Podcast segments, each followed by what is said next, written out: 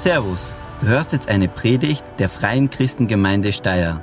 Wir wünschen dir viel Spaß und dass Gott dich bewegt und berührt. Wir setzen uns auch in Bewegung bezüglich Predigt, Wort Gottes. Ich möchte mit euch anknüpfen, da wo wir letzten Sonntag aufgehört haben. Wir haben reingeschaut in den Judasbrief. Wenn du nicht da warst, ich, ich ähm, ich, ich fasse kurz zusammen. Es ist ein kleines Schreiben, ziemlich am Ende des Neuen Testaments, kriegt wenig Aufmerksamkeit, aber ich glaube, dass wir trotzdem ganz viel aus uns, äh, für uns mitnehmen können aus diesem kurzen Schreiben. Und wir haben eigentlich nur zwei kleine Verse angeschaut. Ähm, und die geben, das, dieser ganze kurze Brief gibt einen Einblick in die, in die Kirche, die, die erste Kirche. Ähm, und das ist interessant. Da, da, auch wenn der Kirche ganz neu ist und wir sind jetzt auch keine uralte Kirche, man kann schnell mal irgendwo falsch abbiegen. Das passiert einfach.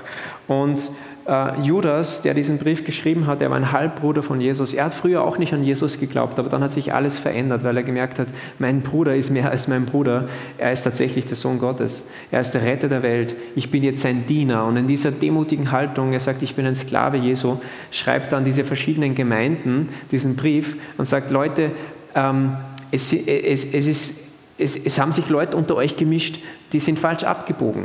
Die, die, die haben Dinge in ihr Leben reingelassen, die einfach nicht gut sind und bringen ganz schlechte Qualitäten mit und, und, und spalten so die Gemeinde.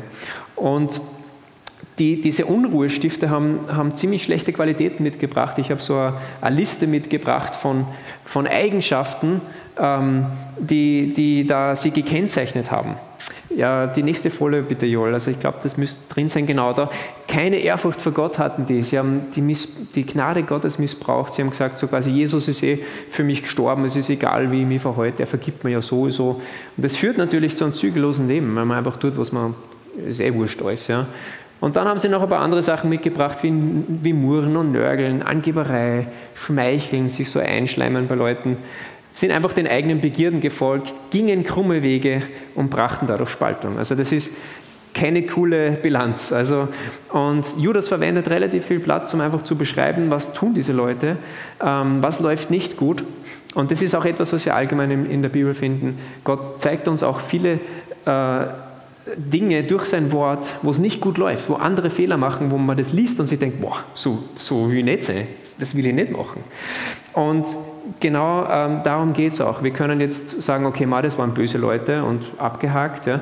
Oder wir können sagen, oh, ähm, eigentlich muss ich aufpassen, dass diese Dinge nicht in meinem Leben auftauchen.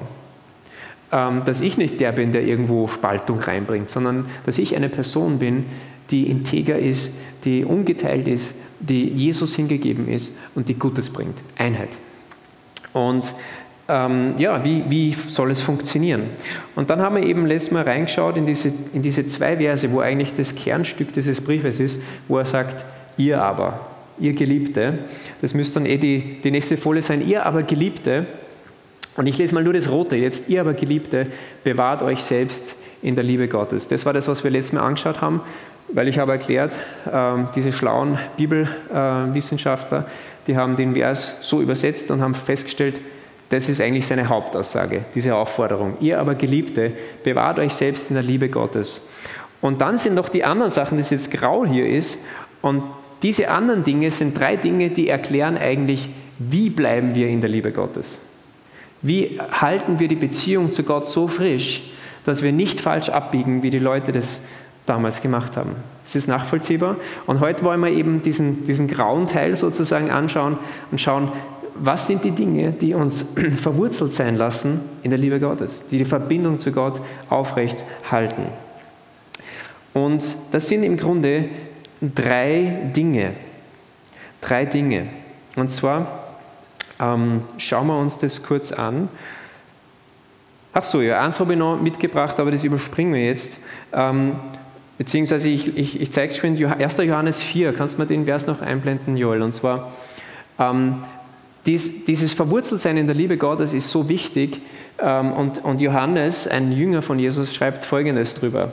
Er sagt, wir haben erkannt, dass Gott uns liebt und wir glauben an seine Liebe. Gott ist Liebe und wer in dieser Liebe lebt, der lebt in Gott und Gott lebt in ihm. Und jetzt kommt das ganz Wichtige für die Praxis. Wir lieben, weil er uns zuerst geliebt hat. Also es ist sehr praxisrelevant. Wenn Judas eben sagt, bleibt in dieser Liebe, dann hat es damit zu tun, nur weil wir in seiner Liebe bleiben, in Gottes Liebe bleiben, dann können wir auch andere lieben. Dann sind wir die, die zusammenbringen und nicht die, die spalten und so weiter. Also darum ist es so wichtig, was er eben uns weiter gibt. Okay, aber wie bleiben wir verbunden in dieser Liebe? Das ist die Frage, mit der wir uns heute beschäftigen. Und da gibt es eben drei Antworten, die Judas uns gibt. Und zwar, es sind drei Dinge, die im nächste Folie, die drinstecken. Nochmal nächste. Genau, das erste ist, euch selbst aufbauend auf eurem höchst oder hochheiligen Glauben. Das klingt jetzt mal ein bisschen komisch. Man könnte übrigens bei all diese drei Sachen sagen, indem ihr euch aufbaut. Das nächste kommt, dass wir uns auch anschauen werden, betend, im Heiligen Geist betend, also indem wir beten, aber auf eine bestimmte Art und Weise. Und dann das dritte, wartend, indem wir warten. Diese drei Dinge wollen wir uns anschauen. Wir starten gleich ins erste hinein. Und zwar diese Aussage, die hier so etwas eigenartig steht, euch selbst aufbauend auf euren hochheiligen Glauben. Also ich habe echt einmal gedacht, was meint er jetzt damit? Das ist Aufbauen, das begegnet uns im Neuen Testament immer wieder. Die Gemeinde Jesu wird immer wieder verglichen mit einem Bauwerk, wo, wo wie bei so einer Ziegelmauer eine, ein Stein mit dem anderen verbunden ist. Das heißt, wenn du dich aufbaust, in dem Fall auf deinen hochheiligen Glauben, dann baust du letztendlich immer, wenn du Teil einer Kirche, einer Gemeinde bist, andere mit auf, weil wir ja miteinander verbunden sind. Das heißt, es ist nicht nur etwas, was persönlich geschieht, individuell geschieht, sondern was auch kollektiv als Gemeinschaft passiert. Ähm, das ist mal das Erste. Jemand hat mal gesagt, die Gemeinde ist kein Schauplatz, sondern ein Bauplatz. Habe ich gut gefunden. Ja, es stimmt irgendwie. Jetzt ist aber die Frage, worauf bauen wir? Und hier steht, auf euren hochheiligen Glauben. Klingt jetzt hochinteressant. Ähm, hochheiliger Glaube. Und wenn man schaut, Judas schreibt schon über diesen Glauben im Vers 3 seines Briefes und da meint er damit, und es hilft immer, wenn man zum Beispiel nicht weiß, was bedeutet etwas in, ein, in zum Beispiel Markus-Evangelium. Du liest Markus-Evangelium, was heißt es? Bestimmter Begriff vielleicht, ist immer gut zu schauen, wie verwendet Markus den Begriff noch in seinem restlichen Schreiben. Dann erklärt sich meistens das.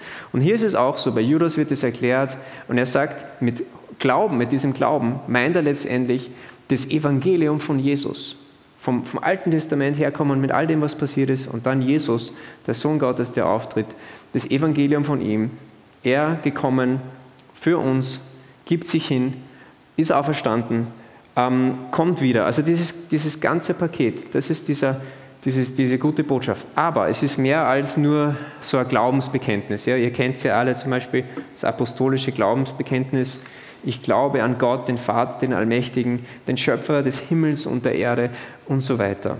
An Jesus Christus, seinen eingeborenen Sohn. Es geht um mehr als das.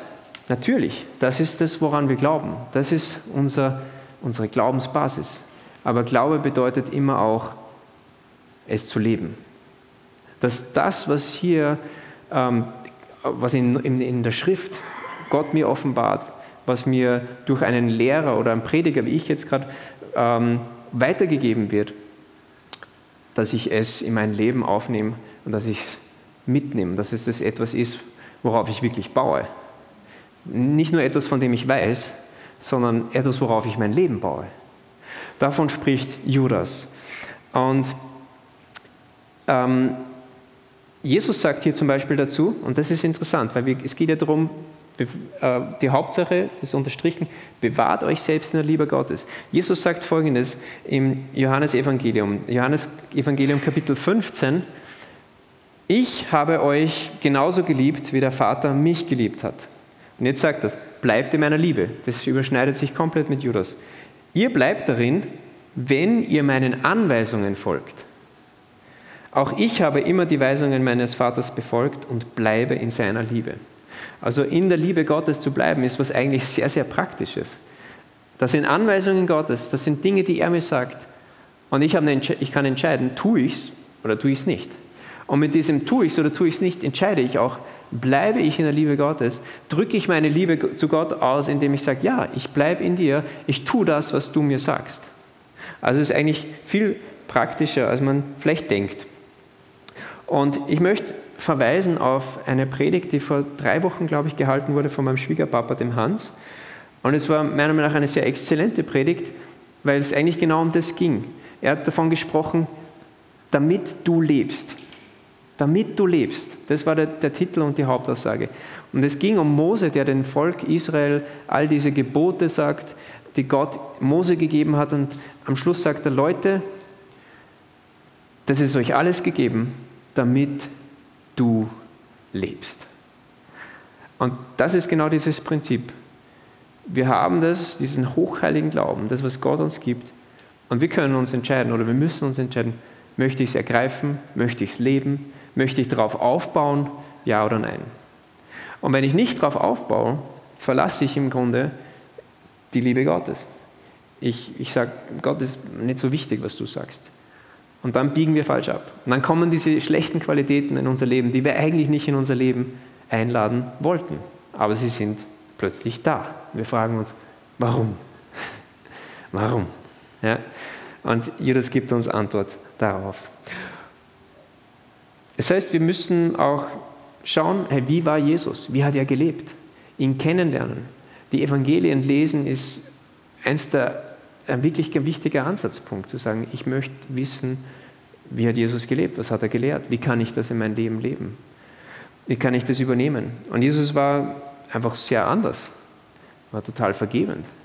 Er war uneigennützig, er war zufrieden mit dem, was er hatte. Er war kein Jammerlappen, wie wir gehört haben, diese Leute haben gejammert und genörgelt. Er war von Herzen demütig. Er war der, der geliebt hat wie kein anderer. Und diesem Jesus folgen wir. Und wir bleiben in der Liebe Gottes, indem wir diesem Jesus folgen und auf ihn hören. Und darum möchte ich euch wirklich ermutigen. Ich weiß, es kommt immer wieder, aber es ist einfach so wichtig, das Wort Gottes in eurem Leben aufzunehmen. Hans hat es eben auch in seiner Predigt erwähnt. Er hat sogar kritisiert, dass wir immer wieder mal sagen, mindestens viermal die Woche. Und die Kritik ist berechtigt, weil es sollte eigentlich möglichst täglich heißen. Möglichst täglich, am besten täglich. Aber wir betonen das mit mindestens viermal die Woche aus dem Grund so, weil es nachgewiesen ist, wenn es weniger als viermal ist, zeigt es irgendwo keine Wirkung.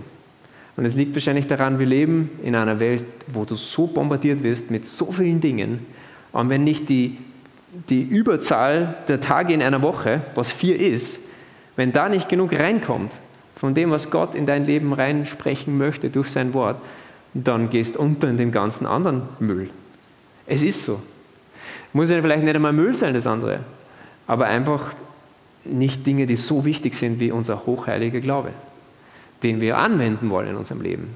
Ich hoffe, das ist, das ist irgendwo nachvollziehbar. Und darum lade ich ganz herzlich ein, äh, kommenden Mittwoch zu diesem Bibelworkshop, wenn du sagst, okay, ich möchte neu äh, einfach einsteigen ins Bibellesen, ich möchte erstmals vielleicht die Bibel besser kennenlernen oder einfach auffrischen, sei mit dabei, trag dich ein. Bis jetzt haben wir eine super kleine Gruppe, aber ja, vielleicht werden noch einige von euch dazukommen. Das sind drei Treffen. Okay, das heißt, wir bleiben in der Liebe Gottes, indem wir weiter, immer weiter aufbauen auf unseren hochheiligen Glauben. Ganz praktisch auch. Was will Gott von mir? Wie kann ich das leben? Und so bleibe ich verbunden in seiner Liebe. Es ist eigentlich sehr, sehr praktisch. Dann haben wir eine zweite Sache. Beten. Wieder, unser Kernstück ist, ihr aber Geliebte, bewahrt euch selbst in der Liebe Gottes, im Heiligen Geist betet oder indem ihr im Heiligen Geist betet. Und hier ist interessant, warum steht das so? Warum steht nicht einfach beten? Warum steht hier im Heiligen Geist betend? Das, ich glaube, Judas macht scheinbar ganz, ganz bewusst eine Unterscheidung zwischen beten und beten. Wir beten alle wahrscheinlich, jeder von uns betet, selbst Leute, die nicht an Gott glauben, beten auch manchmal so kurz vorm Zusammenstoß, wenn der Geisterfahrer kommt oder so. Ähm, irgendwie fängt man dann alle zum Beten an. Und wir beten manchmal, weil es sich halt so gehört. Wir beten, weil es so eine Gewohnheit geworden ist. Also bei uns manchmal Tischgebet und so, das ist halt, ja, das ist halt passiert. Oder kennt ihr das? Ja? So. Ähm, oder es geht los und dann, oh, haben wir schon gebetet. Ja? Ähm, ja, nur bei Pastorenfamilien passiert das. Gell? Bei euch ist alles perfekt. Ähm, oder, oder ich bete, weil, weil es beruflich von mir erwartet wird, ja, als Pastor. Ich bete professionell. Äh, oder, oder, oder du betest vielleicht, weil du zeigen willst, ich gehöre auch dazu. Ja, ich kann auch beten, bin auch geistlich. Ja, also beten, und das, alles, was ich jetzt gesagt habe, das Tischgebet ist großartig und mein Gebet, das ich beruflich spreche, muss nicht gleich schlecht sein, aber es kann manchmal zur Mechanik werden, so, ja, weil es so eine Gewohnheit ist, wie so eine Maschine. Oder es kann auch manchmal eine Show werden. Ja. Es, nicht, es kommt nicht von Herzen.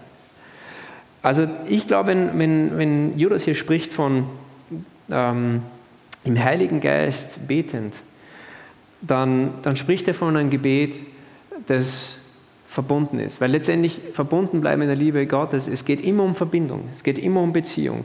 Ist es, ein, ist es Gebet, das aus der Beziehung heraus geschieht, oder ist es Gebet, weil es mechanisch sein ist oder, oder weil es halt eben sein muss oder so? Versteht ihr? Ähm, ich habe was Interessantes gefunden in Römer 8, Vers 14, müsste es eine Folie geben, steht, diejenigen, die von Gottes Geist gelenkt werden, sind Kinder Gottes. Kindschaft, das ist ziemlich eine Verbindung. Kind zum Vater, da ist eine starke Verbindung. Und ich glaube, darum geht es, dieses Gebet, wo eine Verbindung ist zu Gott und wo ich tatsächlich gelenkt werden kann von diesem Gott, mit dem ich verbunden bin. Wo es nicht um das geht, was meine, auf meiner Agenda steht, sondern was eigentlich auf Gottes Gebetsagenda steht. Weil das Gebet ist, das aus einer Verbindung geschieht. Das, glaube ich, möchte möchte Judas uns hier sagen. Und ich glaube, das kann natürlich auch bedeuten, als, als, als, als Pfingstgemeinde denkt man natürlich auch bei Beten im Heiligen Geist daran, dass Gott, äh, wir lesen in seinem Wort, dass er uns eine, eine Sprache, eine Gebetssprache schenken kann, wo wir durch den Heiligen Geist beten in einer Sprache, die wir gar nicht gelernt haben. Ist für unsere rational denkende Welt ja völlig wow. Ähm, ja, aber es tatsächlich etwas, das, das Gott geben kann. Und ich glaube, jeden seiner Kinder geben möchte, wenn man dieses Geschenk empfangen will. Ich denke, keiner muss das Geschenk empfangen, aber man darf. Und ich glaube, das ist es auch. Beten im Geist, beten ganz inspiriert von Gott, seine Agenda. Ich weiß ja gar nicht, was ich bete. Ich versuche dann immer zu fragen, Gott, zeig mir, was bete ich, damit ich es vielleicht dann auch nochmal mit eigenen Worten bestätigen kann. Ähm, das ist sicher auch gemeint, aber in erster Linie meine ich eben ein Beziehungsgebet. Gebet, das geschieht aus einer Beziehung zu Gott heraus. Durch seinen Heiligen Geist haben wir das Privileg, diese Beziehung haben zu können.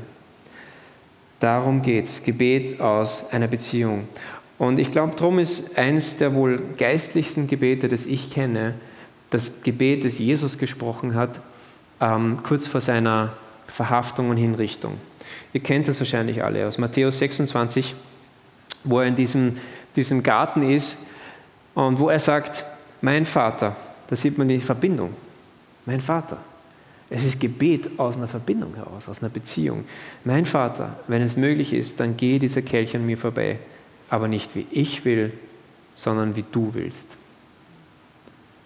Das, glaube ich, ist Gebet im Geist, Beten im Geist. Nicht wie ich will, sondern wie du willst. Vater, du bist der, der den Weg vorgibt.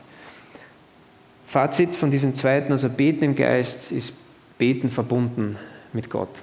Nicht irgendwo so leere Mechanik oder Show, sondern vielleicht auch mal ein ganz kurzes Gebet. Ich liebe es, mit Leuten zu beten, die ganz neu im Glauben sind, die sagen, ich kann noch gar nicht beten. Doch kannst du, du kannst mit Gott reden.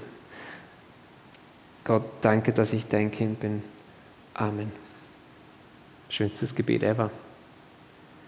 Wow, was für Gebet. Das ist von Herzen, das ist eine Verbindung. Das ist Gebet. Okay, drittens, ähm, wartend. wartend auf das Erbarmen unseres Herrn Jesus Christus zum ewigen Leben. Hm. Das, so, das, das war auch rätselhaft, wie ich das das erste Mal so angeschaut habe.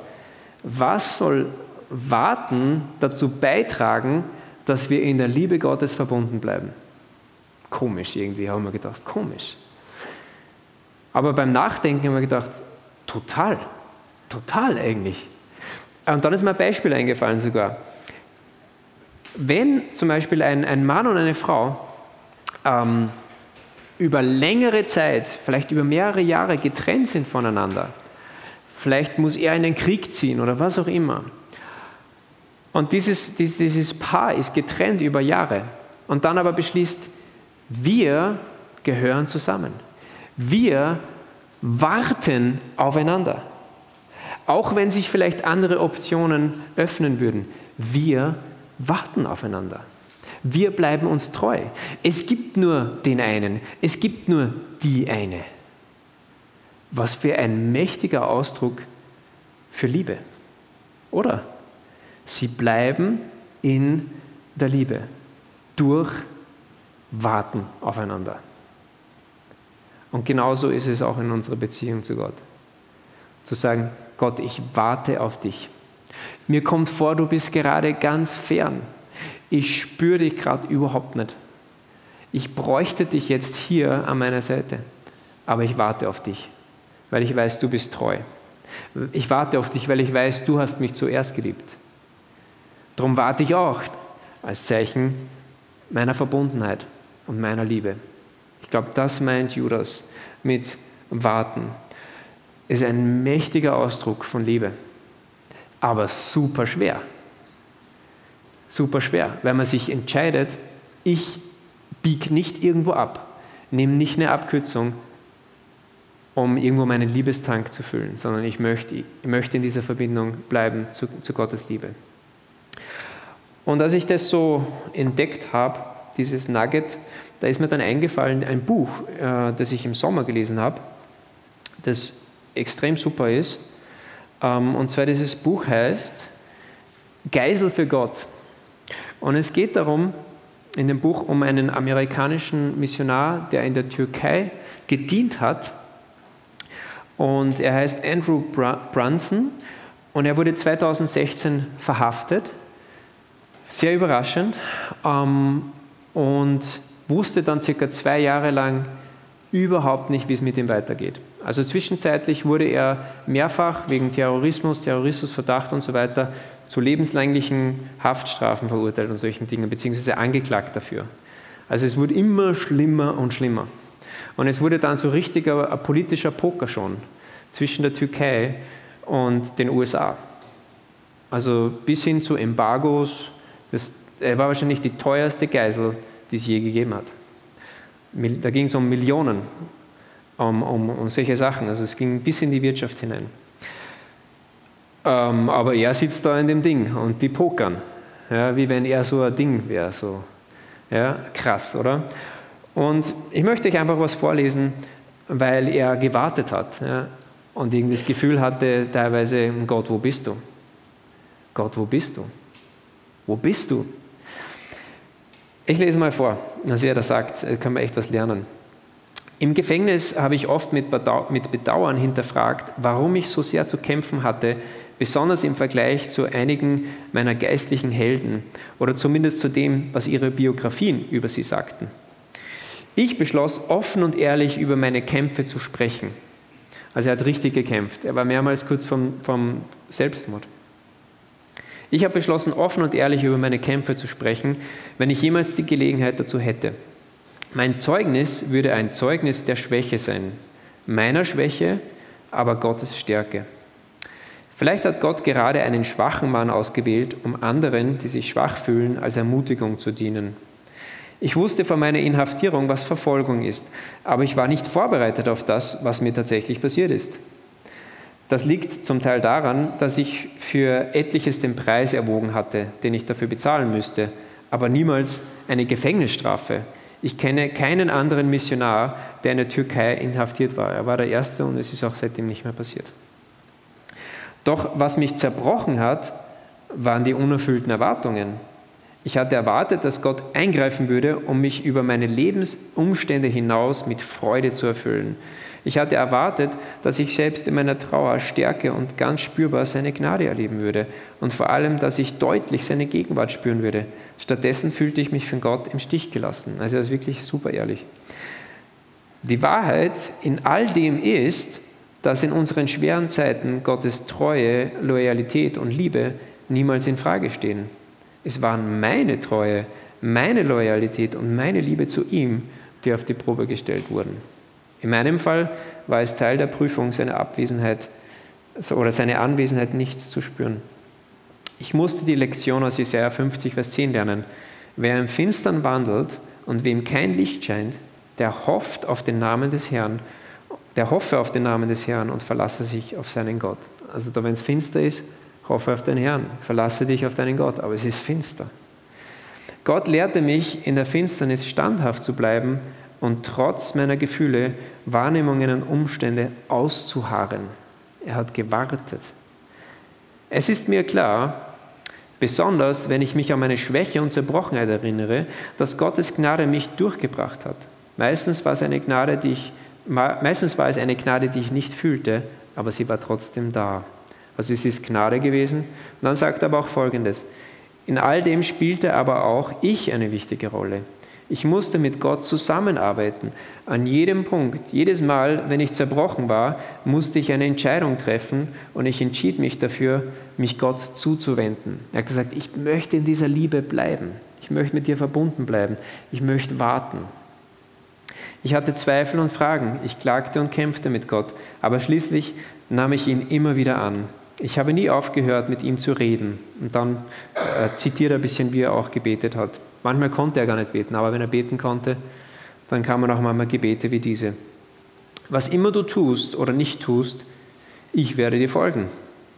Ich möchte dir, Jesus, ich möchte mich dir, Jesus, stets zuwenden, wie die Sonnenblume, die den ganzen Tag über der Sonne folgt.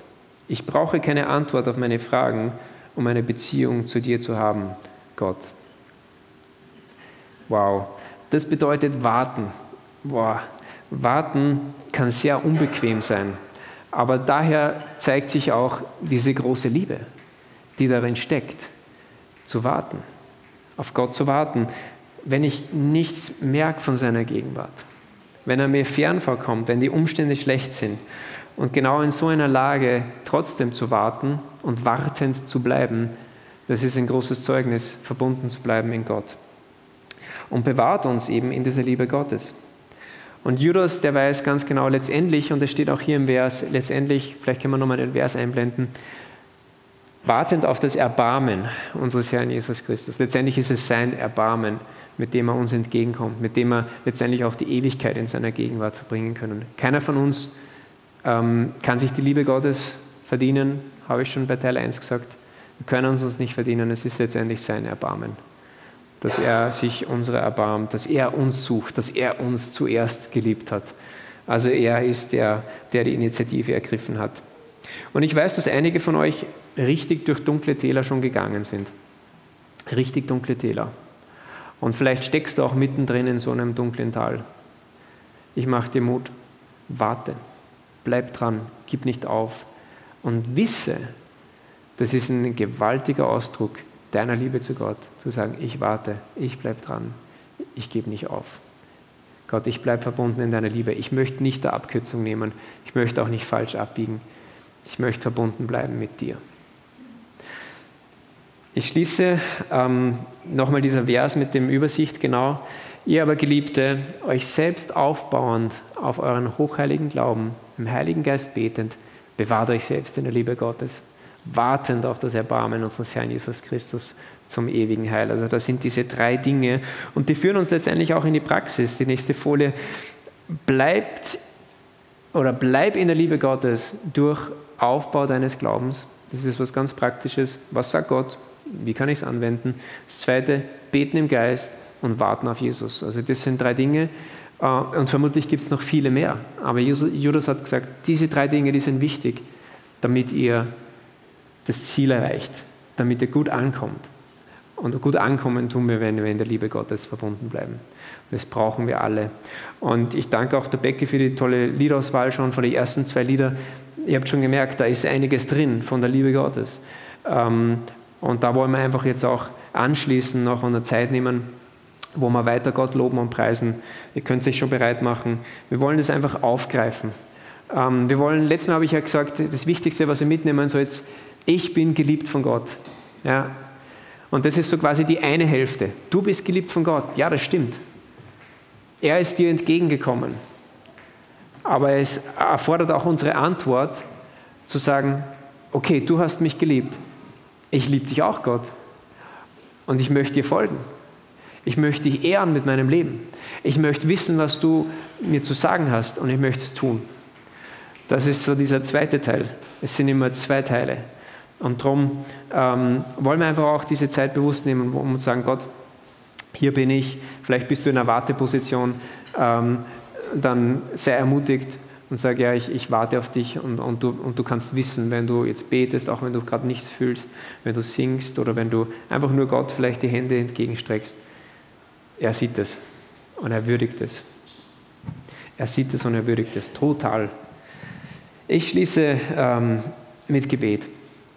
Jesus, lass uns aufstehen dazu. Einfach als Zeichen, dass wir, dass wir uns Gott einfach nahen wollen, dass wir ihn suchen.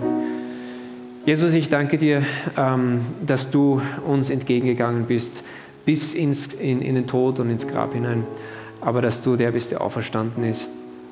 Und wir bitten dich, dass du uns begegnest in dieser Auferstehungskraft. Wir bitten dich, dass du uns auch neu offenbarst, wie sehr du uns liebst, ähm, damit wir dadurch befeuert werden, zu sagen, ja Gott, wir lieben dich auch, ich liebe dich auch. Ich möchte dir mein Leben widmen, ich möchte hören, was du zu sagen hast. Und Herr, ich danke dir, dass du Gutes für uns parat hast, wenn wir sagen, ja, wir richten uns nach dir aus. Dass du uns zu Menschen machst, die die, die andere zusammenbringen, nicht spalten. Ähm, und dass du uns als Gemeinde auch stark machst. Danke, dass du da bist an diesem Morgen. Und ich möchte, während alle noch äh, einfach die Augen zu haben, einfach fragen, vielleicht ist jemand da, der sagt, ich möchte diesem Jesus mein Leben geben. Ich habe noch nicht eine Entscheidung getroffen. Ich, ich weiß, ich, ich brauche diese Verbindung zur Liebe Gottes, aber ich weiß gar nicht wie. Und ich kann dir sagen, die Verbindung ist durch Jesus. Er ist der Weg zum Vater. Er sagt, ich bin der Weg, ich bin die Wahrheit, ich bin das Leben. Ich bin der, der dich zum Vater bringt. Niemand kommt zu ihm außer durch mich. Und vielleicht bist du da heute Morgen dann äh, möchtest diesen Schritt gehen, dann, dann zeig einfach kurz auf, nur dass ich dich sehen kann und ich spreche ein kurzes Gebet und du kannst es einfach leise mitsprechen. Wenn jemand da ist, dann äh, zeig mir einfach die Hand. Okay, ich sehe jetzt keine Hand. Dann möchte ich einfach ähm, schließen und sagen, Gott, wir preisen dich. Du bist ein Gott, ähm, der uns sieht. Und ich danke dir, dass wir uns einfach sicher sein dürfen, dass du ähm, uns in deiner Liebe immer wieder begegnen willst. Selbst nach nach dunklen Tälern oder durch trockene Wüstenphasen. Wir kommen zu dir. Wir wollen auf dich warten. Wir wollen dich anbeten. Wir wollen unseren Glauben nähern. Amen. Vielen Dank fürs Zuhören. Wir hoffen, dass dir diese Predigt weitergeholfen hat. Wenn du mehr über uns wissen willst oder Fragen an uns hast, besuche unseren Gottesdienst in Steyr und schau auf www.fcg-steyr.at vorbei. Wir freuen uns auf dich.